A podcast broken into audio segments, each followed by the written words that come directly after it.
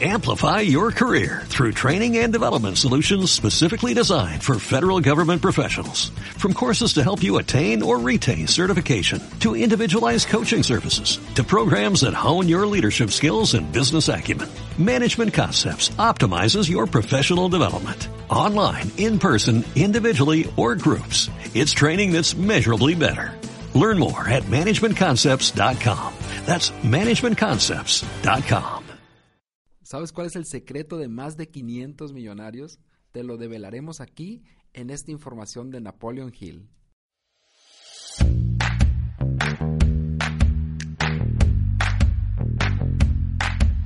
La mente es como un paracaídas.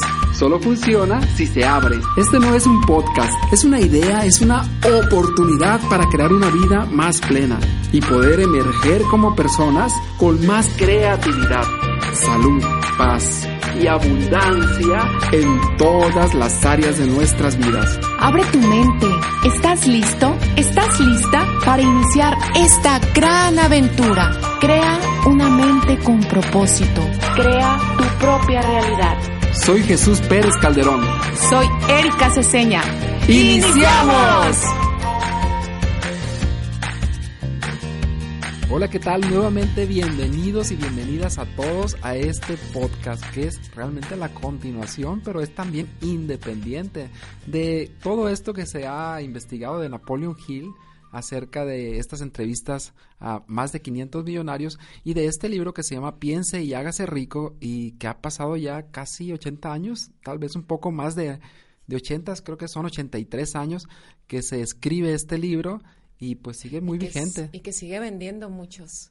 muchos Sigue vendiendo, está en- aún. es un bestseller todavía. De hecho, este libro que tengo aquí en la mano es bestseller, dice, piense y hágase rico. Y bueno, hoy hacemos esta continuación que también es, lo puedes escuchar independientemente porque hoy trataremos otro punto, bueno, muchos puntos más y uno de ellos es la fe. Y la fe también la, la menciona Napoleon Hill como una emoción positiva. No saben la alegría que me da de estar aquí con ustedes el día de hoy. Desde lo más profundo de mi corazón, agradezco aquí estar con ustedes en este nuevo episodio. Y sí, efectivamente, vamos a hablar en esta ocasión. Bueno, como tú comentaste también, son varios puntos y uno de ellos es la fe. ¿Qué entiendo yo por fe? La fe para mí es creer que lo que yo deseo lograr se va a cumplir. Entonces, esa fe no, no tiene nada que ver con lo que es religiosidad, ¿no? Es como un- una creencia muy profunda en lo que tú deseas. en lo que tú deseas y, y no, yo creo que va unado de, a lo mejor también va unado con un poco de fe, con un poco de creencia de que todo lo que logras o todo lo que tú te pones, vas a lograrlo a través de tu creencia y a través de que hay un ser superior que está ahí que te está acompañando en este proceso de cumplir un sueño. Y fíjate, y es también como en, en el béisbol o en muchos otros deportes, que si tú entras pensando que vas a perder, pues ya de entrada estás derrotado. Y me remonta esta historia tan fabulosa que, que es de los niños que, que estaban en Monterrey jugando béisbol y que empieza todo el, todo el auditorio a gritar, sí se puede, sí se puede. Y, y, los niños pues le ganan a Estados Unidos, ¿no? Fue un evento extraordinario y fue a través de convencerlos de que sí se podía y es un estado mental y de hecho este estado mental lo menciona Napoleon Hill, un estado mental. Es un estado mental. Sí, sí, yo también coincido con Napoleon Hill, que tienes que tener esa, pues esos pensamientos, esa, esa creencia y esa fe de lo que tú realmente quieres lograr para que puedas llegar a, a concretizarlo, porque muchas veces eh, yo puedo decir, tengo una meta de querer hacer o convertir algo que traigo en mi mente, pero resulta ser que, que no me la creo muy adentro de mí. Mi estado mental o mi pensamiento me está boicoteando y de alguna manera no me la creo. Entonces es una creencia profunda, pero ¿sabes tú cuáles son las tres más poderosas emociones positivas a un Napoleon Hill? Y, y pregúntate, tú que me estás escuchando, Pues mira, él menciona que son la fe, el amor y el sexo. ¿Tú qué piensas de esta aseveración que hace Napoleon Hill? Las emociones más poderosas son la fe, el amor y, el, sexo. Y pues qué contundente, ¿no? Yo creo que pues a mí sí me late que la fe, el amor y el sexo sean muy, muy poderosas en lo que tú realmente quieres como un motor de la vida. Yo, yo considero también que el amor es una pieza muy fundamental al momento de tener un deseo, porque si tú tienes esa pasión, ese amor, o muchas veces por quién lo estoy haciendo, ¿no? A través, ¿cuál es la finalidad de ese deseo que quiero lograr? Y si tengo a mi alrededor a alguien que yo deseo beneficiar con este deseo, también entra en juego el amor y el amor propio también. ¿Qué, qué siento yo? ¿Cómo me siento yo eh, en este estado emocional? ¿Cómo me amo a mí para yo creer que puedo lograr aquello que deseo tanto, ¿no? Y la verdad aquí será interesante revisar desde qué punto de vista está viendo él que el sexo es un elemento muy fuerte para lograr un deseo. Y bueno, uno de los principios que luego lo vamos a ver es algo que tiene que ver con el sexo. Más adelante vamos en el principio número dos. El primero fue el deseo ferviente, el segundo es el que estamos viendo ahorita, que es la fe. Y la pregunta esencial ahorita yo creo que pudiera ser es, pues, ¿cómo acrecentamos la fe? ¿Cómo le hacemos para, si tenemos este nivel de fe, pues, ¿cómo le hacemos para acrecentarla? Y la solución que él nos da es la autosugestión. Y la autosugestión, él, él habla acerca de lo que es la repetición. Y a hoy, los últimos estudios que se han hecho en la investigación científica hablan que sí, efectivamente, la repetición te ayuda a, a poder eh, crear esas nuevas conexiones neuronales que te llevan a pensar diferente, el pensamiento diferente te lleva a hacer acciones diferentes, las acciones diferentes te llevan a tener resultados diferentes. Entonces, la repetición como una parte esencial de la autosugestión. Y es, y es así como también él habla de que si ya tienes tú bien claro cuál es tu deseo, qué quieres lograr y con ello la creencia, pues ahora viene ese tercer principio que es la autosugestión. ¿Qué te dices? Cómo alimentas ese deseo ferviente en tu mente, cómo, cómo te expresas de, de, ese, de ese deseo y qué, y qué es lo que está alimentando tus pensamientos todos los días al levantarte, al acostarte, al estar en el proceso de tu rutina del día a día. Y mira, tenemos más de 60 mil pensamientos diarios y pues esto no es impresionante. Lo impresionante es que el 90% o más de estos pensamientos se repiten al siguiente día y se repiten y se repiten. Imagínate, si siempre estás repitiendo los mismos pensamientos, pues resulta, al final de cuentas, resulta que tus resultados van a ser los mismos porque crean las mismas acciones, los mismos resultados. Entonces, ¿cómo salimos de este, esta rueda kármica, esta rueda que sigue y sigue y sigue y es cíclica? Y bueno, él, él, con este ferviente deseo, o sea, el primer principio es a dónde quieres ir, tener la fe de que lo vas a lograr y comenzar a hacer esta parte de autosugestionarte a través de los primeros pasos que ya vimos en el, en el podcast anterior o que tú crees una forma de autosugestión. De hecho, él sugiere, él sugiere que todos los días, cada 30 minutos, eh, te des a la tarea de pensar y alimentar tus pensamientos en la persona que te propones convertirte cuando ya tengas realizado tu deseo, que es parte de, uno de los principios que, vamos a nombrar más adelante. Y al, final lo que queremos es convencer al subconsciente, convencer al subconsciente que es el 90% de la mente y la mente consciente solamente el 10%. Entonces es como decir, va el general del ejército, pero el general del ejército es solamente una sola pieza, todo el ejército es una multitud de gente. Y bueno, estos son los primeros tres pasos y el otro paso que es, es? El cuarto paso. Que es, el cuarto paso, es el conocimiento especializado. Eh, Napoleon Hill dice que para que nosotros tengamos bien claro aquello que deseamos, una vez que está claro, especializarnos concretamente una habilidad exclusiva que nos va a avanzar, ¿no? Avanzar a llegar a eso que deseas que no busquemos, ah, ahora se me ocurre esto, ahora se me ocurre aquello, ahora aquello, sino enfocarnos y especializarnos. De eso habla este principio. Y es el conocimiento especializado también se refiere a ese conocimiento que ya tenemos cada uno, pero es organizar ese pensamiento de una manera inteligente y dirigirlo hacia un proceso que tenga un plan de acción. O sea, por ejemplo, si tú tienes algún conocimiento en, en algún tema, cualquiera que pueda ser, tal vez mecánica, tal vez pueda ser inteligencia emocional, entonces, ¿cómo le haces tú para organizar este conocimiento y dirigirlo inteligentemente. Y bueno, yo estoy pensando ahorita como en la especie de marketing o algo así, en el que tú lo organizas tal vez si quieres dar un curso en un programa, de tal modo que tú lo puedas vender y puedas ponerle una forma de venderle una carta de venta y lo estás haciendo y dirigiendo. Entonces, es como organizas toda esta información y no tener esta información toda desparramada, ¿no?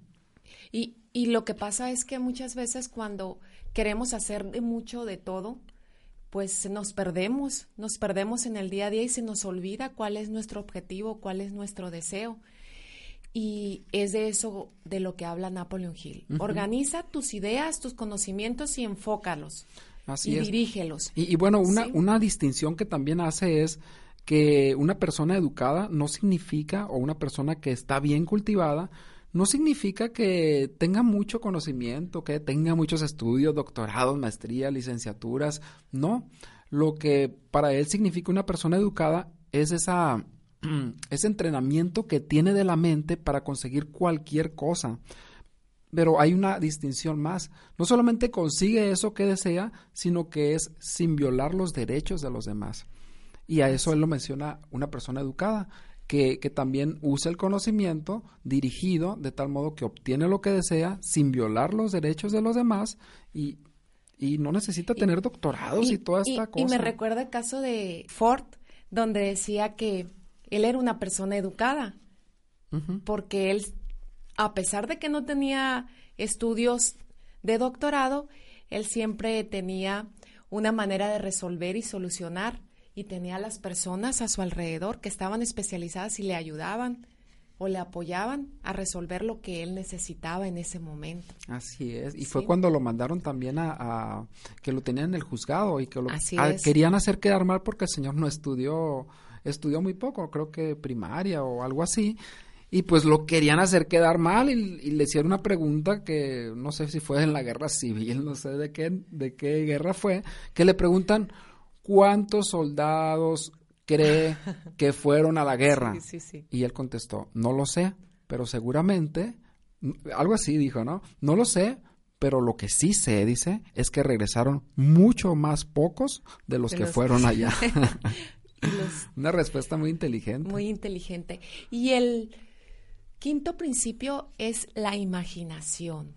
¿Cómo usas tú la imaginación para lograr aquello que tanto deseas? Porque todo parte de un deseo, de una meta, de aquello que tanto deseas lograr. ¿Cómo la usas? Y dicen que los latinos somos muy inteligentes en esa parte, ¿no? que inventamos muchas cosas y es gracias también a la necesidad. Muchas veces, eh, pues hacemos, arreglamos las mesas y los focos y las paredes, pues con la creatividad que tenemos, a veces porque no tenemos tal vez las, las herramientas. Y esto parte de la imaginación. Y también me remonta a Julio Verne. Julio Verne que escribió hace más de 100 años por allá. Y, y pues escribió cosas que hoy en día son una realidad. Pero antes pues no te lo imaginabas tanto. Y es a través de un proceso de imaginación. Y, y, fíjate que a mí me recuerda mucho las caricaturas que siempre me marcaron y que me encantaban cuando era niña, eran los supersónicos. ¿Cómo, cuándo te ibas a imaginar que iba a haber carros voladores y que ahora hay carros voladores? Y hay viajes a la luna también. Ajá, entonces esa parte a mí me, me, me transportaba porque me hacía desarrollar mi imaginación. Sin embargo, era así como muy imposible dentro de mi mente que eso pudiera suceder y hoy en día sucede gracias a, esa imaginación que pues hace ya sus añitos de esa caricatura, ¿no? Y bueno, él distingue entre dos tipos de imaginación. La imaginación sintética, le llama él, y la imaginación creativa. Y a la imaginación sintética dice que funciona con el material de la experiencia, la experiencia que tú tienes, la educación que tienes y la observación con que se la alimenta. Y la imaginación creativa, pues es, es algo más como parte de la inspiración que, que te da el hacer las cosas, como presentimientos y es como algo más sutil esta parte. Y aquí se me viene más esta parte creativa como la de los escritores, tal vez los pintores. Y la otra es a partir de tu experiencia, todo lo que sabes, tus conocimientos. Bueno, toda fortuna entonces parte de una idea. Y pues pasamos al siguiente principio principio básico. Que es la planificación organizada. La planificación organizada. Eh, ¿Cuál es tu, ya tienes identificado pues tu deseo, tu fe, tu creencia de que lo vas a lograr, tus pensamientos están alineados, tu conocimiento ya lo enfocaste, tienes la imaginación, ahora dime cómo lo vamos a hacer. ¿Cómo lo vas a hacer? Vas a hacer eh, esa tarea de arrastrar a lo mejor el lápiz, pudiera ser, y decir cómo, en qué tiempos, cuál va a ser e-, ese proceso que voy a seguir para lograr aquello que deseo. ¿Y qué necesito desarrollar también? Y fíjate, en esta parte él también menciona pues las características de un líder y son como las partes que tenemos que desarrollar y planearse también, porque para crecer afuera pues tienes que crecer adentro y entre ellas pues eh, él hace como ciertos principios o reglas o cosas que hay que desarrollar que tienen que ver con el, uno de ellos es el autocontrol. Es tener pues claridad también y, y una determinación en lo que son las decisiones, un claro sentido de justicia y me llama mucho la atención la parte de pues este sentido de lo que es justo, ¿no? Para también para tu gente y para todos. El, el tener la exactitud de qué es lo que quieres, la exactitud de tus planes, el tener una personalidad agradable y fíjate, ya se está yendo a, lo que es pues tu persona, cómo, cómo un líder tiene que ser, ser simpático, ser carismático. Carismático, la comprensión. Persuadir. En la parte de dominar los detalles. El ser empático. Es muy importante que un líder tenga empatía y que se ponga en el lugar del otro y que reconozca al otro y que sepa que sin el otro él no avanza. Así es, la cooperación, el poder tener... El trabajo en equipo. El trabajo en equipo y también pues asumir toda la responsabilidad. Y esta parte creo que también es muy importante el asumir la responsabilidad y no culpar a otros. Porque si tú estás en la parte de liderazgo, pues realmente un líder debe aceptar que es que es responsable también de todo y, Y esa parte es muy es muy fuerte y muy dura aceptarla cuando estás en una posición de, de líder que cuando sabes que hubo algo que pasó y no lo aceptas, entonces es bien difícil o es más fácil decir, ah, es que yo no fui, fue el otro, por eso no lo logré. Entonces, él, yo me imagino que él habla desde esa parte de responsabilízate, porque si tú asumes tu responsabilidad, la parte que te toca, entonces vas a crecer, va a haber una oportunidad de mejora si asumes la responsabilidad y no ves la responsabilidad afuera, sino adentro. ¿Sí? Entonces él habla de otro principio más que me encanta, que es la decisión. Y la decisión, pues lo acabas de mencionar ahorita, ¿no? Todo, todo proceso, todo deseo, toda esa meta que quieres lograr, todo aquel que quiera lograr una meta, pues tiene que tener la firme decisión que quiere hacer o lograr esa meta. Todo parte de una decisión porque día a día, todos los días estamos decidiendo en cada momento si me levanto, a qué horas me, me, levanto ahorita o me levanto más tarde, me baño ahorita o me baño más tarde, voy a la escuela ahorita o hago gimnasio. Y todo el día estás decidiendo. Y, y, menciona también, pues la otra contraparte es la dilación, o sea, el no tomar decisiones. Y también menciona que, fíjate que las personas más ricas, bueno, esto lo escribió hace 80 años, pero sigue siendo muy muy vigente todavía, que las personas más ricas tienen esta habilidad o capacidad o hábito de tomar decisiones muy rápido y de cambiarlas muy lento. Y, y, al contrario, hay personas que toman decisiones muy lento y las cambian muy rápido. Entonces, esta es como una habilidad que se desarrolla también en la toma de decisiones. Y, y es hacerte responsable de la decisión que tomas. Y pues mira, eh, pues ya estamos eh, muy avanzados también el tiempo y vamos a ir un poco rapidito, pero también fíjate lo que hizo Ford, Henry Ford, cuando sacó el famoso modelo T, eh, ese, ese carro pues medio feo, ¿no? Eh, en el que todos lo criticaban por eso y le decían en su momento sus consejeros que pues era el momento de, de cambiar el coche. Y, y, pero él persistió en tenerlo, en tenerlo y pues bueno, se hizo, se hizo rico este señor y tardó mucho en decidir este cambio. Y la decisión que lo tomó pues lo hizo ganar una fortuna enorme, aunque después lo cambió, ¿no? Pero en este proceso que él tardó en hacer el cambio, pues el señor agarró muchísimos millones de pesos, de dólares en ese entonces. el, eh, entonces este es un ejemplo, ¿no? De, de la parte de tomar decisiones eh, de una manera rápida y cambiarlas lentamente. Y hacerte responsable de esa decisión. Ujú. Podría ser también. Y, y como siguiente principio, pues tenemos la perseverancia. Uy, la perseverancia, y me remonta a la liebre y la tortuga siempre, ¿no? Esa perseverancia de la tortuga paso a paso a paso, y la liebre como loca va y, y se duerme, ¿no? Y se duerme. y se duerme porque cree, cree que, que, pues que es demasiado rápida y que le va a ganar muy fácilmente. Y me recuerda también al, a la anécdota o a la fábula de del señor que estaba buscando el oro y que se quedó a un metro de, A un metro del oro. del oro, ¿no? Entonces no del oro, del oro. oro, del oro. Y se quedó a un metro del oro porque él ya no persistió y que vino el chatarrero y pues se hizo inmensamente rico porque él encontró la forma de encontrar el oro. Y Sí. bueno, la perseverancia. Y la perseverancia, cuando hablamos de perseverancia, hablamos de fuerza de voluntad. Es un deseo enorme, pero también es una fuerza de voluntad que tú tienes para continuar. Y de hecho lo menciona como una de las grandes causas de fracaso en la vida. De abandonar el, De abandonar el reto. a la mitad porque Sí. no ves, no alcanzas a ver. Y, en ese alcanzar a ver está la parte que ya hablamos, ¿no? La imaginación, poder ver hacia allá. y autosugestionarte y estar ahí latente de que vas a llegar allá. Y me recuerda mucho a la frase de la Madre Teresa de Calcuta que decía, eh, si te sientes cansado, eh, camina más despacio. Si, si te sientes que vas tropezando, camina más despacio, pero nunca, nunca te detengas hasta llegar a donde quieres llegar.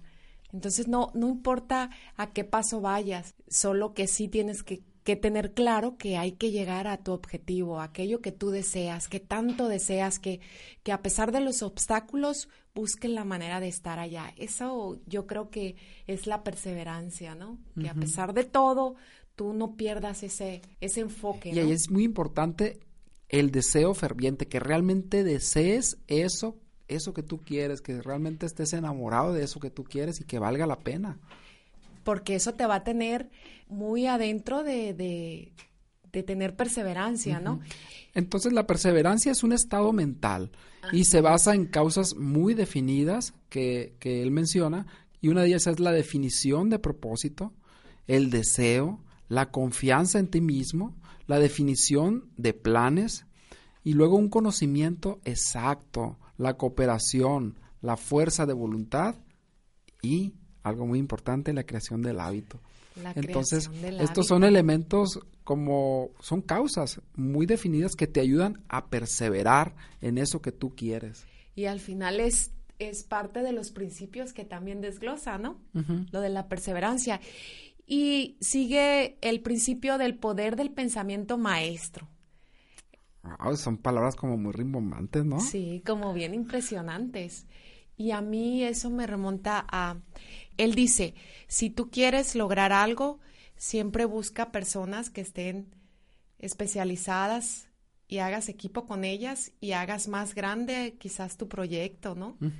La definición de poder, fíjate, él la hace como el conocimiento organizado e inteligentemente dirigido. Y tiene que ver mucho con lo que estás diciendo porque este conocimiento organizado e inteligentemente diri- di- dirigido, perdón, es esta gente que tú organizas para que haga eso que tú deseas. El trabajo en equipo, El trabajo en equipo. que es tan importante, ¿no? Que, que generan una mente maestra.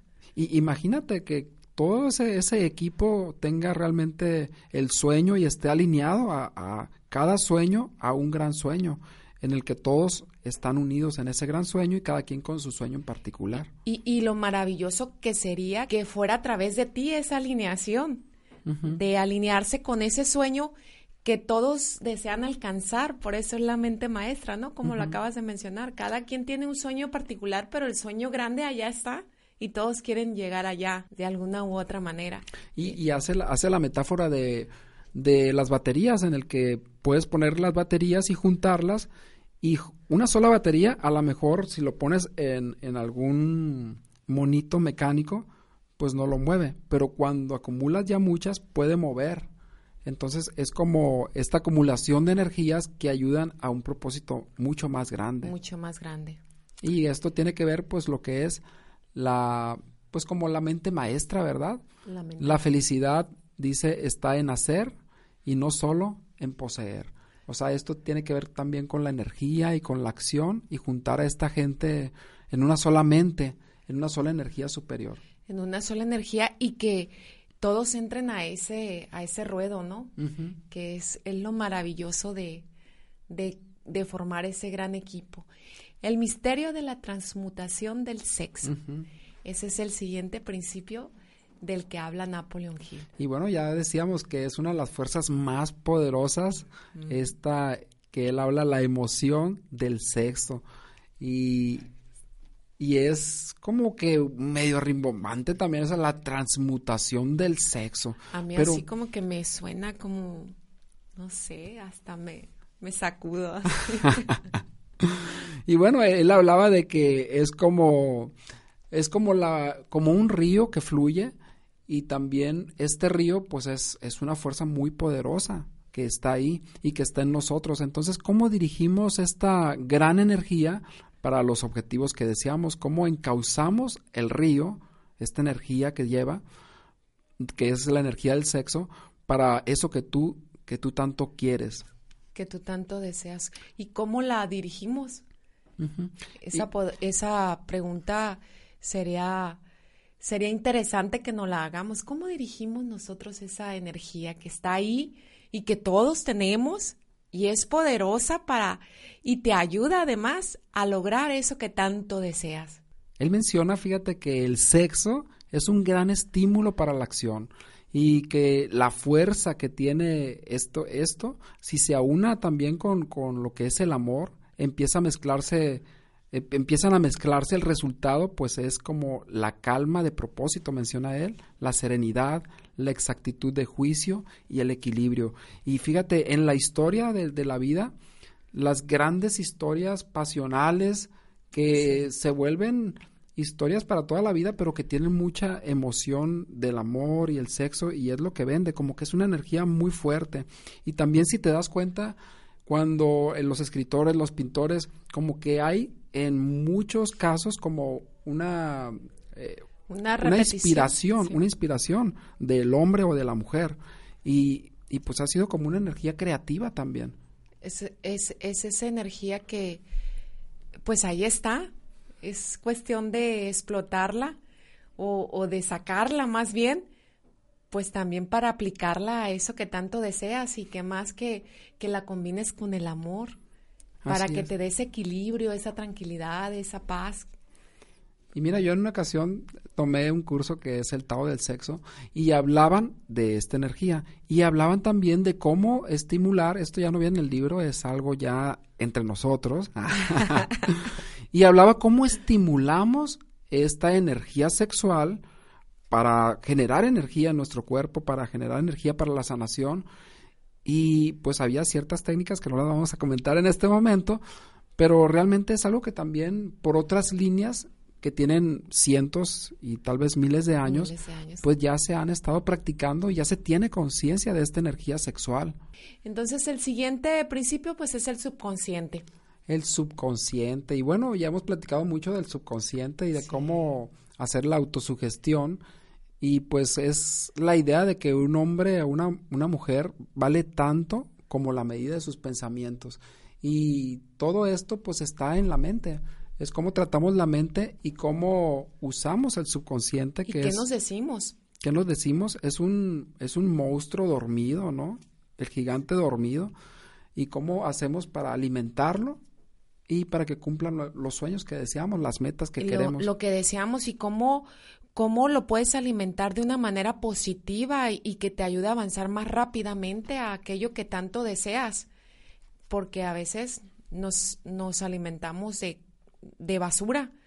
Los pensamientos también se alimentan, el subconsciente también lo alimentamos de basura, es como la comida chatarra y tú decides qué le pones, o comida chatarra o comida saludable, pensamientos positivos o pensamientos negativos. Entonces, ¿cómo alimentamos? ¿Cómo alimentamos nuestro subconsciente? Es como una pregunta de reflexión.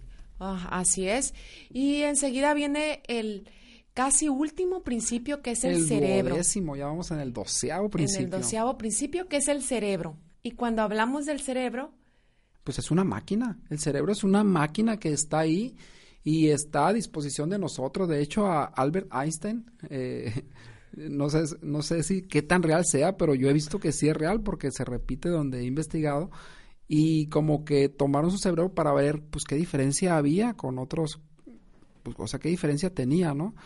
Y resulta que en su cerebro había, pues tal vez era, se puede decir, de tamaños similares, tal vez un poco más grande, pero lo que fue realmente evidente es que tenía mucho más conexiones neuronales. O sea, las neuronas, había más conexiones que alguien normal. Y eso es a través también de todo lo que ha hablado eh, este libro que hemos estado desmenuzando, que la práctica hace que haya nuevas conexiones neuronales y por lo tanto, pues tu cerebro también esté sano y esté alimentado de eso que tú necesitas para lograr eso que tanto deseas. Entonces hay que cuidar nuestro cerebro y lo cuidas con también alimentación y con un buen sueño, con un buen sueño, con el ejercicio y estar dándole movimiento a esos pensamientos, a esas prácticas, estar practicando y practicando eso que necesitas para llegar a donde deseas, porque entonces se van a hacer nuevos canales neuronales y eso va a alimentar también a tu cerebro. Y tenemos tres millones, tres trillones de pues de, células o de sirvientes que están ahí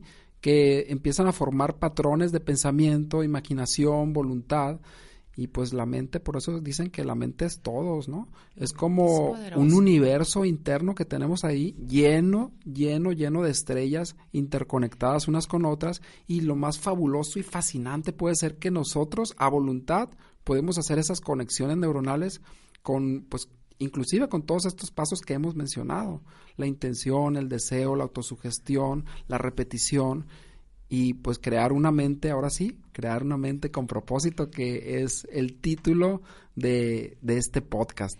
Y que la sabiduría interna del ser humano ahí está. Solo hay que pues aprovecharla y, desarrollarla y darle ese hábito de, de, alimentarla sanamente en todos los aspectos, ¿no? Y por último... Por último, el sexto sentido. Vamos a hablar del sexto sentido. Y a mí cuando hablaba del sexto sentido, yo entiendo que tienes que hacerle caso a esa a ese corazón que te habla y que te dice intuición. esa intuición desde el corazón. Tienes que tú valorar si la decisión o aquel sueño que tienes, ¿qué te está diciendo? Escucha tu intuición, escucha tu corazón y, y guarda ese silencio para escucharlo, ¿no? Y la inspiración también. Y la inspiración. La inspiración en la creación es, es pues darle rienda suelta, ¿no? Confiar en esa inspiración, en esa intuición y esa comprensión, se puede decir, eh, que no sabes cómo se comprendió y llegó ahí y hacerle caso a, esto que es el sexto sentido. Así es. Y, y pues esa es una forma muy fácil de, de, de explicar, podría ser el decir que, que le hagas caso a tu intuición en todo lo que hagas, que escuches tu interior, que las respuestas no están afuera, las respuestas las tienes tú, solamente es cuestión de que guardes silencio y escuches a tu interior que es tan sabio y que ahí están todas las respuestas que tú necesitas. Y bueno, es confiar entonces este último que es el sexto sentido y se me vino la, la película del sexto sentido. que, que, el niño veía veía cosas paranormales, extraordinarias, cosas que otros no veían, ¿no? Y bueno, es un ejemplo de, de un sexto sentido Desarrollado. Desarrollado. Entonces es desarrollar y confiar y saber que existe un sexto sentido. También habla al final, ya para cerrar también, eh, habla de los miedos y habla del miedo que existen pues seis tipos de miedo, ¿no? El miedo a la pobreza. Y pregúntate, bueno, si tienes miedo a la pobreza, a la crítica, yo creo que todos tenemos un poquito de todo. Un poquito de Miedo a la crítica, fíjate, miedo a la enfermedad, tenemos miedo a perder a alguien, a alguien amado. Mucha gente tenemos miedo a la vejez, tenemos miedo a la muerte. Y bueno, estos son los miedos que debemos estar conscientes para poder también equilibrarlos. nada así más, es. Porque ahí están, ¿no? Los miedos, yo creo que están ahí, solo que hay que equilibrarlos y no irnos a los extremos. Tengo súper miedo a la muerte. O sea, no irnos al extremo, solamente saber que están ahí, como tú lo dices. Aceptarlo, ¿no? Porque pues sabemos que envejecemos, sabemos que morimos. Pues, sabemos que hay gente que se tiene que aceptar la vida, aceptar la vida. Y, y el tener miedo, pues te paraliza. Entonces es identificarlos primero, eh, pues todo esto, ¿no? Y usarlo a tu favor, porque los miedos te paralizan, pero también si sabes reconocerlos y aceptarlos, pues también te dan movimiento. Así es. Y, son motivantes para la vida. Así es. Entonces tienes que verlo desde ese punto de vista. Bueno, y yo me despido de ustedes, no sin antes decirles que no solo el triunfo económico es importante, también es importante la satisfacción y vivir una vida en plenitud. Para mí eso es éxito. Te deseamos un gran éxito en tu vida. Hasta la próxima semana. Hasta pronto.